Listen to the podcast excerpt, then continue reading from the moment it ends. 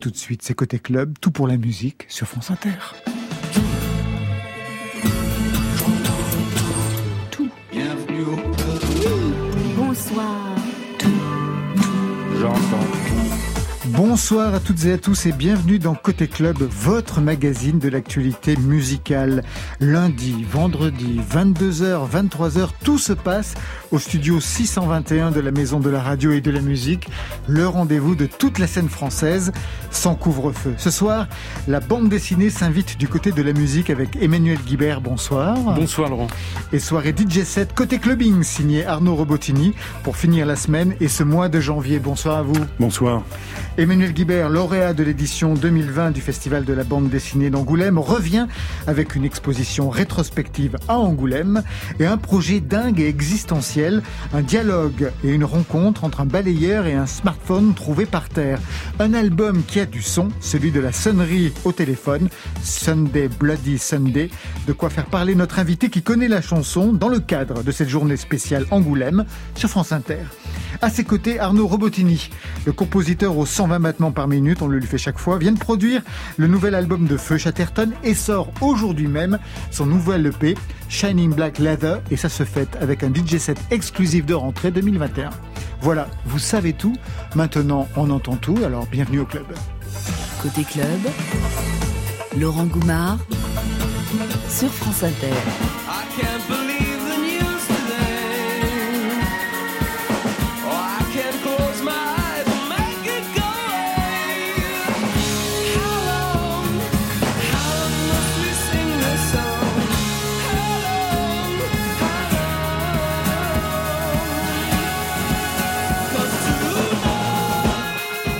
Sunday, Bloody Sunday, le titre de YouTube pour ouvrir ce plateau avec Arnaud Robotini et avec vous Emmanuel Guibert, un titre qui sonne dans votre nouvel album BD, Le smartphone et le balayeur. Ce n'est pas une chanson anodine, ça, pour une sonnerie de téléphone, une chanson de 83. oui, je participe à l'exhumation de ce vieux tube. Ça fait la deuxième fois qu'on me le sert, puisqu'évidemment, il a un rôle dans cette petite histoire. Ah il bah est la sonnerie du fameux portable en question. Oui. Bah, c'est pas un titre anodin. Vous connaissez ce titre, Bien sûr, bien sûr. Il a une histoire aussi. J'imagine que vous connaissez cette histoire. Oui, mais alors là, je dois dire que pour le coup, j'ai laissé l'histoire au vestiaire. Je me suis contenté de faire d'un de mes personnages un fan, une fan de YouTube, et c'est la raison pour laquelle elle a programmé sur son petit téléphone, loin de tous les fracas de l'histoire, cette petite ritournelle. Vous êtes fan de YouTube pour avoir euh, comme ça choisi pour cette héroïne euh, qui traverse la BD ce, ces musiciens? Très franchement, c'est amusant. Je serais infichu de vous dire d'où ça vient. Au moment où il s'est agi de, de fournir une sonnerie à ce téléphone, tout d'un coup, Bono m'est apparu comme ça, et j'ai décidé que Bono serait le nom du poisson rouge de cette de cette dame là qu'on voit, qui s'appelle Marie-Pierre, qui est une infirmière libérale qu'on voit dans l'histoire de 53 ans. Et Bono serait son poisson rouge et que et que Sunday Bloody Sunday serait la musique de son portable. Vous avez une sonnerie de portable particulière, Arnaud Robotini? Non, non, pas, pas le truc classique qu'on vous fournit. Oui, euh, voilà, voire pas de sonnerie du tout en fait. Ah oui, on ne peut pas vous sonner. Pas si, mais ça vibre. Enfin, je mets rarement. Euh, D'accord. enfin, comme beaucoup de gens maintenant. Ouais. Et vous, Emmanuel Guibert euh, Moi, j'ai un petit clong-clong, là, celui qu'on a tous. Ah celui qui fait qu'on tâte tous notre fesse droite quand euh, tout d'un coup on entend ça. Exactement. Sunday Bloody Sunday, donc c'est la sonnerie du smartphone qu'un balayeur trouve dans la rue. Et l'album, c'est la drôle de rencontre, de dialogue et la relation qui s'installe entre cet homme et cet instrument qui manifestement a des états d'âme. Il vient de sauter de la poche de sa propriétaire, une Marie-Pierre, 53 ans, infirmière libérale, qui l'a complètement bousillé, c'est ce qu'il raconte. Il est en pleine crise existentielle, ne supporte plus qu'on le touche, n'en peut plus de sa vie porno passée dans les poches avant ou arrière de ses propriétaires à côté de leur sexe. Il est sur le point de bugger, ne digère pas toutes les informations qu'il vomit à longueur de temps, ne veut plus dépendre d'un chargeur. Bref, il vit une grande dépression. Du côté du balayeur, ben c'est pas mieux. Célibataire, fringué en jaune fluo, mais personne ne le voit, alors que le smartphone est minuscule et que tout le monde le regarde. On peut pas dire que la bande dessinée et même les romans soient pleins de balayeurs et de smartphones. D'où vient cette rencontre, Emmanuel Guibert? Alors c'est là une commande qu'on m'a faite. On m'a demandé, on m'a prié d'être présent dans un hebdomadaire, c'est-à-dire de fournir une fois par semaine une planche. Et euh, il fallait donc que ça ait trait à l'actualité, mais pas l'actualité brûlante. Il fallait juste que ça parle de l'air du temps. Et je me suis dit quel est le personnage ou quel est l'objet le mieux à même de parler de l'air du temps? Et j'ai pas mis longtemps à me dire que somme toute, si on mettait à table un smartphone, il aurait des choses à nous dire sur nous. Donc euh, j'ai trouvé d'abord ce petit smartphone. J'ai décidé qu'il serait en rupture de banc, qu'il en aurait vraiment marre du, du, contact des doigts humains. Il est devenu totalement intolérant, il supporte pas. Donc il saute de cette poche, il se retrouve sur ce trottoir, et là je me suis dit, il faut que quelqu'un le dégote pour qu'il se passe quelque chose. Et c'est pareil, je me suis mis vraiment euh, dans le caniveau et j'ai regardé qui arrivait et j'ai vu et j'ai vu se pointer ce balayeur et la conversation a commencé assez naturellement entre eux et je me suis rendu compte au bout de deux, trois, quatre, cinq pages qu'en fait ils voulaient pas ils voulaient pas cesser, qu'ils avaient vraiment l'un et l'autre pas mal de choses à se dire et c'est comme ça que mine de rien on accouche d'un album. Emmanuel Guibert, Grand Prix d'Angoulême 2020. Arnaud Robotini, vous avez une culture bande dessinée? Euh, bah, je dois dire euh, non, pas, pas vraiment, à part quelques classiques que je, que je lisais adolescent ou, ou jeune adulte. C'est vrai que j'ai un peu décroché ce, ce loisir. Ah bah on va vous renseigner un peu plus. Mais c'est absolument passionnant. Ah bah non mais, non, mais c'est, c'est vraiment super. D'ailleurs toute l'œuvre, il faut en plus que je passe l'album à Marion Guilbault qui vous connaît, qui suis archi fan, archi fan d'Emmanuel Oh, Guibert. Vous retournez cette année à Angoulême pour une exposition rétrospective. Ça veut dire qu'il y aura tout votre travail, notamment celui autour d'Alan. Et ben en fait pas du tout, figurez-vous. C'est pas vrai. Ouais, ouais, il y aura rien de tout ça. En fait, j'ai, j'ai, on- comme on m'a douché euh, littéralement de, de, de prix ces dernières années, euh, on m'a proposé à chaque fois des expositions. Il y a trois ans, j'avais eu droit déjà à une, une exposition rétrospective à Angoulême. Et là, pour le coup, j'avais joué le jeu, c'est-à-dire j'avais montré ma vie, mon œuvre. Euh, je sors là d'une exposition euh, qu'on m'a très gentiment euh, offerte euh, à l'Institut de France, euh, que j'ai intitulée Biographie dessinée et que j'ai précisément consacrée à deux de mes biographies dessinées. L'une à mon ami Alan Cope, soldat américain de la Seconde Guerre mondiale, et l'autre à Didier Lefebvre, qui a été un, un photographe qui a accompagné notamment des missions de MSF dans l'Afghanistan occupé par les forces soviétiques dans les années 80. Donc, ayant déjà fait tout ça, je me suis dit, tu vas pas recommencer. Non. Tu vas pas remontrer aux gens des choses qu'ils ont déjà vues. Alors? Et puis comme ces expositions, j'ai décidé de les écrire, je me suis dit, propose-toi vraiment quelque chose d'inédit. Alors ce sera quoi? Donc j'ai décidé d'une part de montrer uniquement des travaux que personne n'a vus, qui n'étaient jamais sortis de, de mes cartons à dessin. Et puis euh, l'année étant un peu particulière, euh, avant même d'ailleurs que de savoir que je serais le seul exposé à Angoulême en janvier, euh, j'ai décidé d'ouvrir l'exposition à une vingtaine d'amis. Donc j'ai partagé l'espace et j'ai créé pour chacun des alvéoles comme ça.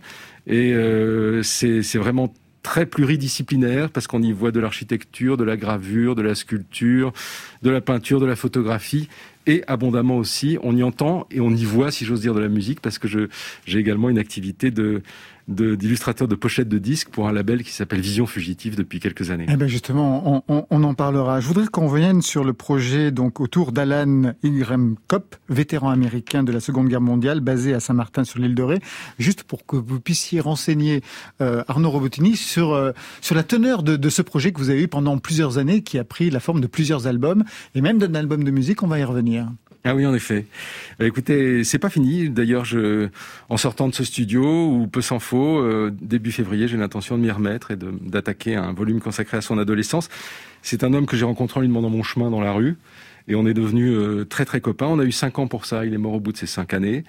Mais pendant ces cinq ans, euh, on a très abondamment euh, discuté et je l'ai enregistré de manière à pouvoir, avec lui et depuis 20 ans sans lui, continuer à raconter sa vie aux autres. Euh, j'ai consacré euh, des livres à son enfance. J'ai consacré une trilogie à sa guerre, qu'il a donc faite comme, comme GI sur le théâtre d'opération euh, européen. Et euh, le bouquin auquel je vais m'atteler maintenant sera un livre sur son adolescence, puisque son enfance s'achevait dans mon livre vers 11 ans. Ouais. La guerre commence quand il en a 18, il y a un trou de 7 ans à combler. Et donc c'est à ça que je vais, que je vais m'atteler. Donc plusieurs albums de BD et un album de musique extrait. Beautiful dreamer, queen of my list while I thee with soft melody.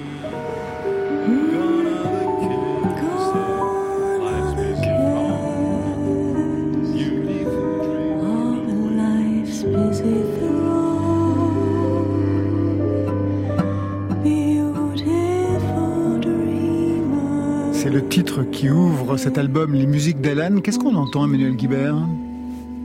Là, on vient juste d'entendre la, la voix euh, séraphique de Peg Carruthers. Euh, et auparavant, on a entendu Alan. Et puis planqué derrière, moi aussi. Oui. Et euh, donc Alan chantait assez volontiers. Et je me rappelle d'une après-midi de 1996 dans son petit cabanon euh, entre Saint-Martin et le Bois-Plage dans l'île de Ré, où euh, il avait apporté un songbook qui avait appartenu à sa mère, un songbook de Stephen Foster. Donc ce, ce musicien, ce père de la folk américaine, hein, qui a été actif dans les années 1830-1860. Et euh, il m'avait chanté a cappella quelques chansons que j'avais enregistrées ce jour-là.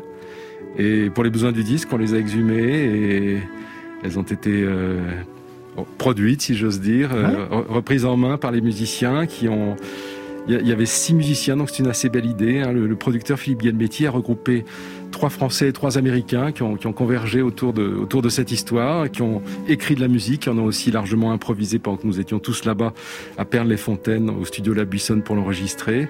Et j'ai passé, je dois dire, une semaine extrêmement émouvante pour moi, très exactement 20 ans après la mort de mon copain, à l'écouter euh, devenir de la musique.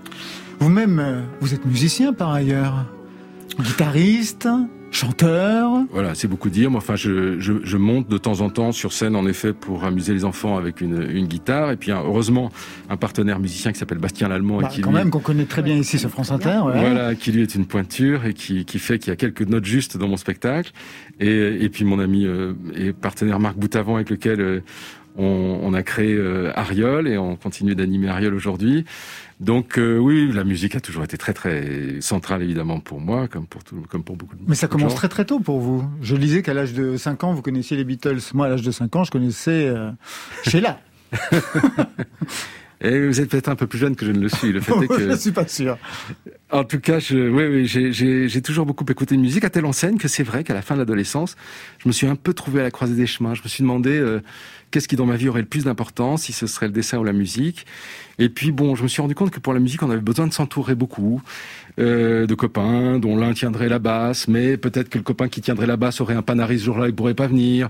Et puis il fallait des studios et des producteurs, etc.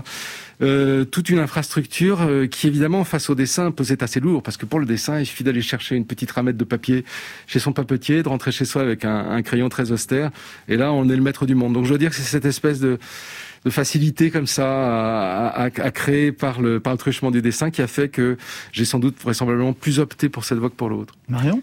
Vous, euh, vous n'avez jamais eu envie de dessiner des musiciens, de consacrer euh, une, euh, un album? À la musique, à suivre, à suivre un musicien, parce que par ailleurs, vous dessinez toutes les pochettes du label Vision Fugitive. Oui. Oui, oui. Alors en l'occurrence, oui, en, en, en, dessinant ces pochettes, il m'arrive régulièrement de, de, suivre ces musiciens, que ce soit en concert ou dans des circonstances plus plus privées. Donc je les croque, euh, je les croque abondamment. À vrai dire, j'ai une, une, collection assez importante de, de, de dessins que j'ai fait euh, dans l'un ou l'autre concert euh, à Paris, souvent, je sais pas, au New Morning, au Sunside, dans des endroits comme ça. Et euh, rien dit qu'un jour ce sera pas en effet un, petit livre. Euh, je dois dire que les musiciens euh, ignorent, parce qu'évidemment ils sont euh, ils sont en plein boom sur scène, ils ignorent à, quel point ils, ils, sont beaux parfois quand ils quand on les regarde quand on les regarde jouer. Moi je suis toujours très frappé par euh, par l'aspect physique des, des musiciens. Là je pense en particulièrement aux pianistes de jazz par exemple, la façon dont chacun se tient vis-à-vis -vis de son instrument, la, la, la, puissance souvent qui émane de la délicatesse aussi. Enfin ces sortes de mélanges comme ça de d'apparences qui paraissent contradictoires et qui sont réunis en un seul être. Je trouve ça, euh, je trouve ça beau à dessiner, beau à regarder, et, et, et je j'en tâte régulièrement. Je, je, je, dessine ça sans fin, n'arrivant jamais à ce que je veux, mais euh, cherchant toujours à, à restituer euh, euh la beauté sous mes yeux. Et là, il y a plein de dessins d'ailleurs qui vont paraître euh, début février dans un album d'entretien où l'on vous voit dessiner justement les musiciens, notamment des musiciens de jazz. Vous avez été dessiné, vous avez été croqué, vous, Arnaud Robotini, dans euh, votre parcours? Oui, ben un peu. On a, on a quelques fan art, comme on dit maintenant, donc des, des, des gens qui, qui, aiment bien ce que je fais, qui peuvent mettre des dessins sur Internet, et notamment au festival. Enfin, là, complètement autre chose. D'ailleurs, au festival Angoulême, j'ai participé à un concert dessiné par euh, trois dessinateurs qui sont qui, ont, qui sont succédés pour faire euh, une sorte de VJing, comme on dit, enfin de, de, de, donc d'animation euh, vidéo qui est pas parce que c'était repris euh, sur des. C'était assez joli, c'était une super expérience. C'était. Vous vous souvenez du nom des dessinateurs? Euh, non. Ben va... vraiment pas de culture bande dessinée. Vous avez écrit des chansons aussi au départ. Quel était votre répertoire quand vous étiez musicos, Emmanuel Guibert? Alors, à l'adolescence, ouais, à partir de 16 ans, le, le, franchement, le, le robinet s'est mis à couler très abondamment. J'ai écrit plein de chansons, en, disons entre 16 et 25 ans, globalement. Et puis, euh, peut-être... Dans quelle veine? Oh, essentiellement, c'était très composite. des, pastiches, de la pop, de, la chanson française, enfin bon, tout ce qui me plaisait à ce moment-là et que j'essayais à ma façon maladroite de, de, restituer. Et puis, euh, et puis les années ont passé. en l'occurrence, la source s'est un peu tarie, mais j'ai continué à jouer pour mon plaisir et à chanter mes vieilles chansonnettes. Et puis, euh, et puis il y a quelques temps maintenant, il y a quelques années de ça, Canal Plus m'a fait venir pour un, une nouvelle saison euh, de dessin animé inspiré par mon personnage d'Ariol. Ouais. Et euh, entre-temps, après la première saison, était, était intervenue une offre web qu'il fallait également nourrir. Et ils m'ont dit, pour ça, il faudrait des petits modules de trois minutes de dessin animé avec des histoires. Et euh, je me suis dit, mais trois minutes, c'est une chanson. Donc, je leur ai proposé de, de, leur pondre quelques, quelques chansonnettes. Et, et du coup, les dessins animés en deviendraient les clips. Et c'est ce qui s'est passé. Et puis au même moment, euh, j'ai rencontré Bastien qui m'a dit, Bastien euh, l'allemand, ouais. voilà Bastien l'allemand, on nous propose de de, de, de jouer sur scène à la Maison de la Poésie pour les enfants. Est-ce que tu voudrais en être, etc. J'ai dit, bah, j'ai ces chansons. Et c'est comme ça qu'on s'est lancé. Il paraît que sur scène, vous êtes véritablement une bête de scène. Vous, vous roulez par terre, vous êtes coiffé d'oreilles d'animaux. Rien ne me fait peur. non, mais c'est vrai. Vous êtes complètement désinhibé, paraît-il, sur scène. Mais oui, évidemment. Je pense qu'il vaut mieux d'ailleurs quand on est sur scène, vaut mieux y aller. Et, et, et souvent d'ailleurs des gens, on le sait, hein, des comédiens. Euh, je sais pas, Roger Blin, paraît-il, ou Louis Jouvet étaient profondément bègues. Et quand ils arrivaient sur scène, tout d'un coup, les choses venaient. Je pense qu'on est, on est quelqu'un d'autre sur scène. Euh, Arnaud nous le confirmera. Oui, oui, normalement, on est quelqu'un d'autre. Après, il y, a, il y, a, un style de musique qui, qui existait par les, gens qui ne faisaient rien sur scène, hein, ce qu'on appelle le shoegaze dans les fin des années 80. en Angleterre. Voilà, c'était le fait, de, le fait de regarder leurs pieds. Il y avait des groupes comme ça, donc c'était complètement l'inverse. Et ça a donné un, un genre en soi. Est-ce qu'il y a une pochette euh, dans l'histoire de la musique qui vous a marqué, vous qui aujourd'hui les dessinez pour un label? Ah, c'est une colle. Oui, euh, il y en a évidemment euh, des masses. Je dois dire que quand j'étais quand j'étais petit garçon, je, je, me rappelle très bien dans placard dévolu au disque chez mes parents, de, photographies d'Aznavour ou de photographies de Brassens comme ça, qui étaient euh, qui étaient frappantes pour moi parce qu'elles avaient euh, elles avaient une, une couleur qui n'était pas de ce monde. Euh, c'était des photographies qui étaient, je ne sais pas passées par quel procédé, mais du coup ça donnait une présence à ces personnes que je trouvais pleines de relief et très étonnantes, pas pas réaliste, pas humaine. Et puis, euh, et puis le temps a passé. Bien sûr, je me suis mis à acheter euh, abondamment, abondamment des disques. Ben, une anecdote, je me rappelle d'avoir acheté un disque de Supertramp quand j'étais. Euh, ben, c'était l'époque où ils commençaient à sortir un peu le bout de, le, bout de leur nez. Je, je devais avoir 12 ou 13 ans, quelque chose comme ça, début des années 70. Et on voyait le, le, le torse nu d'une dame qui s'était abondamment tatouée. Et euh, j'avais demandé à, à, mon père l'autorisation d'acheter ce disque et je me souviens qu'il l'avait euh, ouvert et retourné, savoir si retourné en tous sens pour voir si voilà. Et, et, et ensuite j'ai eu licence quand même d'acheter le disque. Mais voilà, donc pourquoi pas celui-là. Merci Emmanuel Guibert. Vous restez avec nous. Côté club va passer dans quelques instants en mode côté clubbing. Vous aimez danser à part la scène?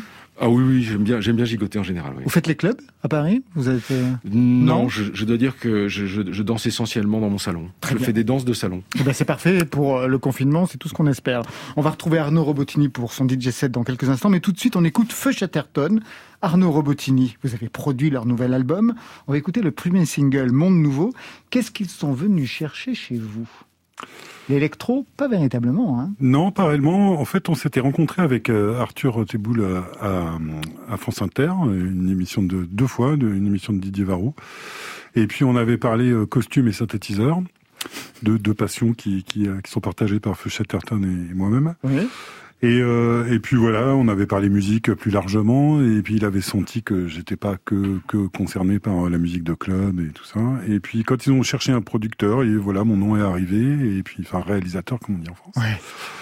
Et, euh, et mon nom est arrivé sur la table, euh, et ils m'ont envoyé leur maquette. J'étais absolument séduit par leur musique immédiatement, et donc voilà, on est parti dans une aventure qui était euh, fort belle. Et ça donne un monde nouveau. Un monde nouveau. Voilà.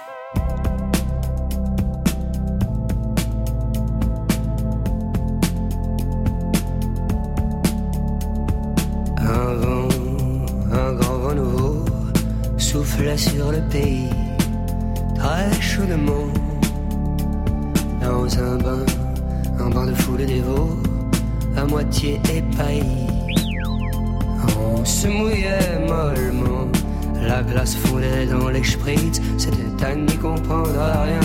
Tout le monde se plaignait en ville du climat subsaharien. On n'avait pas le moral, mais l'on répondait bien à tous les mots, les traits d'esprit serveur central.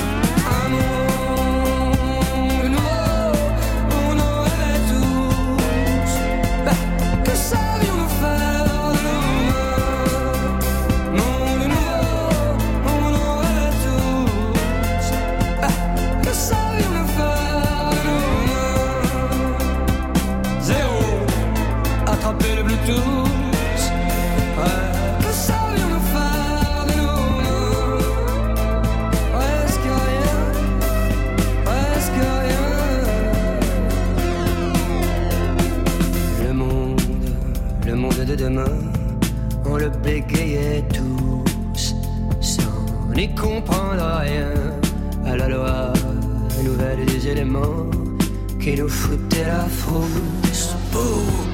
Et les poils en même temps, la clarté nous pendait au dans sa vive lumière bleue. Nous étions pris, fait cerner, l'évidence était sous nos yeux comme une publicité qui nous masquait le ciel. Des millions de pixels pleuvaient sur le serveur central.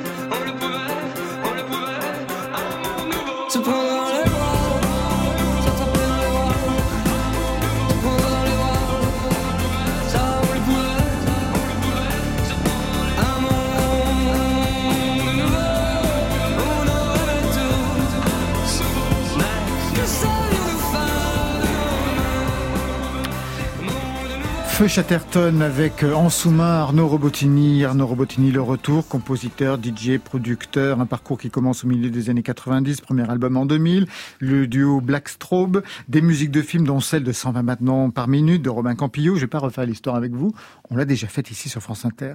On vous avait reçu en octobre dernier, vous vous souvenez, avec votre projet This is Quarantine, quatre vinyles édités par Lina avec des nouveautés et des remixes, le fruit d'un confinement créatif. Et vous voilà en ce début d'année avec un nouvel EP, Shining Black Leather, signe particulier, le retour non pas du refoulé, mais des années 80. Oui, c'est un, EP très influencé par ce qu'on appelle l'EBM, l'Electronic Body Music, qui est un mouvement musical qui est arrivé entre la new wave et la techno, en fait, qui est un mouvement un peu charnière, où euh, voilà, c'est une sorte de new wave très plus minimaliste et assez musclé, et euh, qui, qui, a, qui a été une des influences des créateurs de, de la techno, notamment. Donc, euh, c'est une scène qui est assez active. Là, le, le l'EP sort sur un label de Berlin qui s'appelle Mannequin, et voilà. Donc, c'était euh, c'était en fait écrit avant le, c'était composé avant la, la quarantaine. Avant, la, ouais. avant la, la, la période. Un mot sur le titre Shining Black Leather. Ça ouvre euh, quelle piste? C'est quatre morceaux de techno, on va dire, plutôt ténébreuses, un instrumental, trois autres morceaux avec des voix. Oui, avec un, un côté aussi sur la dialectisation du désir, euh, voilà un truc un peu. c'est- c'est- sou- souvent, c'est c'est trouver des gimmicks comme ça pour des morceaux électroniques un peu répétitifs. euh, voilà, soit euh, c'est c'est là je joue un peu avec des clichés du genre, hein, le côté. euh, C'est-à-dire bah, le, le cuir brillant, Ouais. les choses comme ça. Euh, voilà, c'est c'est c'est c'est c'est- je sais pas trop quoi. Culture électro de votre côté Non, mais je remarque qu'Arnaud a les cheveux en cuir brillant, lui. Ouais, exactement. J'ai les- cheveux qui brillent. Non, mais c'est vrai, et depuis longtemps. Quand je mets des, des chaussures, chaussures vernies euh, dans les festivals de cinéma, choses comme ça, Ça donne un côté beaucoup plus rock qu'électro, en effet. qui a, ouais. qui a- qui a les, les cheveux qui brillent autant que les chaussures. Oui, mais un côté très années 50, euh, Gomina et compagnie. oui, j'aime j'aime un certain classicisme avec, avec l'âge. Il faut bien se, rendre à l'évidence. Je lis dans la note d'intention de la musique de club pour ceux qui n'aiment pas la dance music. Oui. Ça, c'est un camouflet. C'est pas un camouflet, c'est c'est c'est en fait euh, un peu ma vie dans la dance music. Ouais. C'est-à-dire que c'est c'est amusant le, ce que ce que vous disiez tout à l'heure euh, sur le, le fait de, de la lourdeur des groupes, que le, le bassiste pouvait avoir un panari, que le batteur a perdu son chat. Enfin voilà, des choses comme ça euh, qui arrivent tout le temps quand on fait un groupe, quand on est adolescent et avant la professionnalisation du, du groupe. Et il s'avère que dans le début des années 90, le home studio est arrivé et la musique électronique est devenue plus démocratique que ce qu'elle était dans les années 70, qui était un, sport bourgeois, euh, la musique électronique, ça, coûtait très cher et, les coûts n'ont fait que baisser avec, avec le temps. Euh, et, euh, et donc, donc j'ai eu ce rapport-là à la musique électronique. Et j'ai toujours aimé la musique de de danse, parce que toute la musique pop est de danse finalement, mais particulièrement le funk, un peu le disco, la soul. Et, cette connexion euh, entre entre la new wave et le la musique très froide du milieu de la fin des années 80 et, euh, et enfin du début des années 80 pardon et euh, et la musique black américaine afro-américaine avec la techno de Détroit, la house de Chicago, ça m'a ça m'a parlé. Mais j'ai toujours eu un problème avec le fait que d'être DJ finalement, de, de j'ai toujours un rapport avec le dance floor. Je t'aime moi non plus. Voilà. C'est pour ça qu'il y a très longtemps, j'ai fait un titre qui s'appelait Karl-Heinz Stockhausen was the, fucking was the funky drummer, par exemple. Voilà, j'ai toujours eu un peu ce rapport-là. Voilà. Donc, euh, c'est pour ça que je dis que c'est la musique de club pour ceux qui n'aiment pas danser. Alors, en parlant de club, est-ce que vous pourriez expliquer à Emmanuel Guibert en quoi consistaient les soirées Sometimes Funky People Are Dressed in Black? C'était en 2000 au Pulp. C'était, oui, alors ça faisait partie d'une de, de, de, soirée qui était, donc c'est le Pulp était un club lesbien à Paris et qui ouvrait ses portes euh, à, à, tout le monde, en fait. Mmh. Euh, le, jeudi, le mercredi soir et le jeudi soir. Enfin, d'abord le jeudi soir, puis après ils ont fait mercredi et jeudi. Et c'était l'idée de, c'était un peu c'était une époque charnière, c'est où il y a eu un retour du rock and roll dans la, musique de club. C'est-à-dire que la musique euh, techno et house était pris extrêmement au sérieux avec une fusion avec le jazz, enfin toutes les choses comme euh, Saint-Germain, tout ça. Et ça avait un peu perdu de sa folie. il y avait un côté un peu euh, un peu, un peu, je sais pas comment dire, un peu coincé, un peu euh, guindé. Et, tout d'un coup, le fait de remettre des, tout était instrumental, d'avoir à nouveau un retour de, des choses vocales, de, de, revenir un peu sur les, influences du, début des années 80. Voilà. Et moi, de ma soirée, donc c'était un peu vraiment l'idée de jouer de la musique de club et tout d'un coup de mettre un, morceau de Cure ou de ou de je sais pas quel groupe God Sister Merci en plein milieu du set et ça passait euh, parfois difficilement sur ah, vrai ouais ça pouvait au début au, début au début c'était radical hein. j'ai passé der Mussolini de DAF et on m'a demandé si j'étais nazi quand même. Des gens qui est pas mais bon c'était c'est un peu anecdotique mais non mais, quand même ça dit quelque chose de l'époque de l'époque oui il y avait pas du tout alors maintenant c'est pas évident. Tiens je vais mettre un, morceau de Cure à la fin de mon set ou ça paraît presque une évidence mais à l'époque ça ne l'était pas du tout pour euh, côté clubbing, ce soir, vous signez un live. Dans quelle direction êtes-vous parti pour ce live bah, je, je, suis parti dans la direction. Bah, j'ai fait, euh, en fait, j'ai joué les quatre morceaux de de l'EP, voilà, donc que j'ai refait en live de voilà pour l'occasion et que je joue en live en fait régulièrement aussi euh, dans, lors de mes concerts quand on nous autorise à en faire. Et puis j'ai mis un, je vais un morceau en plus de, de This is Quarantine, une version un peu spéciale, instrumentale, c'est un morceau qui s'appelle Chloroquine. De circonstances. Voilà, ah, tu parles. Que, j'ai fait, fait, un peu psychédélique pour le coup. Chloroquine, vous, l'aviez composé pendant le confinement, vous l'aviez travaillé pendant le confinement. Oui, alors c'est surtout pas un, un, un soutien non. c'était plus, c'était une, ellipse avec la chloroquine autour des, des débats télé que je peux aimer regarder avec tous ces débats un peu un peu. Ah, vous êtes addict aux chaînes info Ouais, ouais, j'ai un peu cette addiction. J'avoue que je peux regarder des, même des, des, des chaînes euh, pas bien à regarder. Hein. Vous parlez de laquelle? Celle qui est rouge comme France Inter, mais qui est de l'autre côté du. C'est 8 non, euh, c'est News, c'est News, c'est News, c'est News, c'est ça, c'est la Fox News à française. Oui, bah oui, oui, tout à fait. Avec un certain, et j'aime bien ce côté un peu combat de catch de le clip qui a été fait par Lina et on a mélangé justement des images donc d'archives là pour le coup c'est c'est apostrophe, euh, non pas apostrophe, euh, euh Michel Pollack. ah, c'était droit de réponse. Droit de réponse, voilà. c'était super. Droit, droit, de réponse, notamment je me souvenais de cette scène incroyable où il y a quelqu'un qui lance un cendrier. Un cendrier, mais je me souviens très bien. je sais plus laquelle c'était, mais moi aussi je me souviens de ce truc. C'est dans le clip et c'est l'idée partie de là des débats de donc des chaînes de maintenant, d'avoir ça et des combats de catch, parce que finalement c'est du spectacle. Et euh, voilà, donc c'était plus ça, chloroquine. Je voyais sourire à toutes ces évocations, Emmanuel Guibert. Mais oui, mais quand est-ce qu'on va entendre tout ça eh bien, à l'instant. Hum. Le raout commence. Voilà, le raout commence. La bande Didier Raout commence. Didier Raout commence. Didier Raout commence. Arnaud Robotini, je vous laisse lancer le premier titre qui ouvre ce live. Eh bien, voilà, on est parti.